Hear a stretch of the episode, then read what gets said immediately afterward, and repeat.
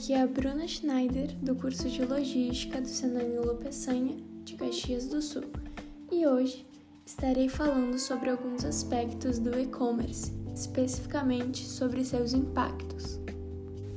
Grande parte da população hoje em dia tem ou já teve contato com a compra online, principalmente com o início da pandemia. Uma pesquisa realizada pelo Mastercard Americans Market Intelligence, AMI, revela que o distanciamento social impulsionou o e-commerce na América Latina e no Caribe.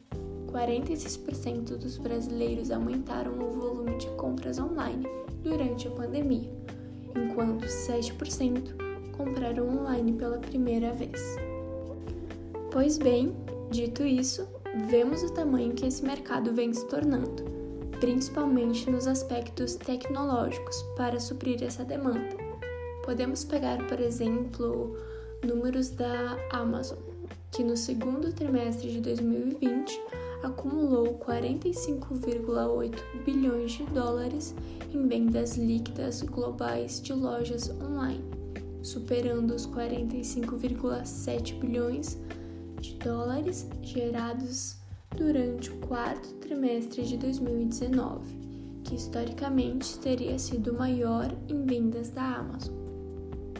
Em um aspecto geral, nesse mesmo ano, com o reflexo da pandemia devido ao Covid-19, as vendas do e-commerce cresceram 75% em relação a 2019, alavancando os setores de hobby e livrarias com crescimento de 110% e o setor de drogaria com alta de 88,7%. Mas quais seriam o motivo para tal crescimento?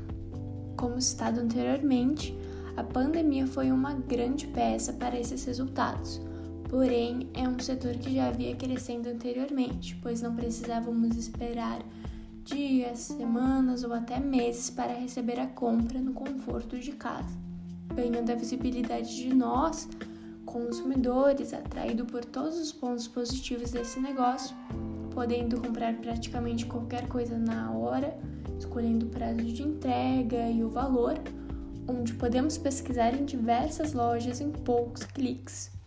Em alguns casos, até rastrear a nossa mercadoria, podendo ter uma noção de todos os processos que ela está passando. Porém, para tudo isso, é necessário melhorias e investimentos em logística e tecnologia, com o objetivo de otimizar problemas na venda da mercadoria e no processo de entrega impactando significativamente os processos logísticos.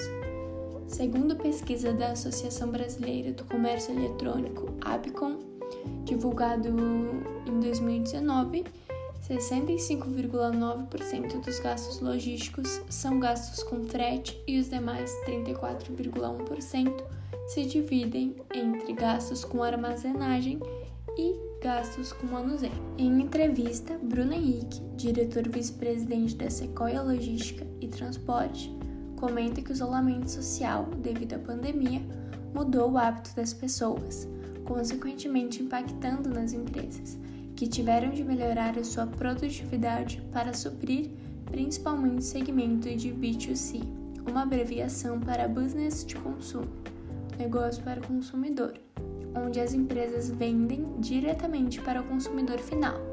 Portanto, podemos concluir que o e-commerce agregou muito na forma em que vemos a logística, não somente como transporte de mercadoria, mas também por todo o seu papel no controle, desde o recebimento, estocagem e transporte da mesma. Sendo assim, peça fundamental para todo o processo funcionar e suprir a expectativa do cliente.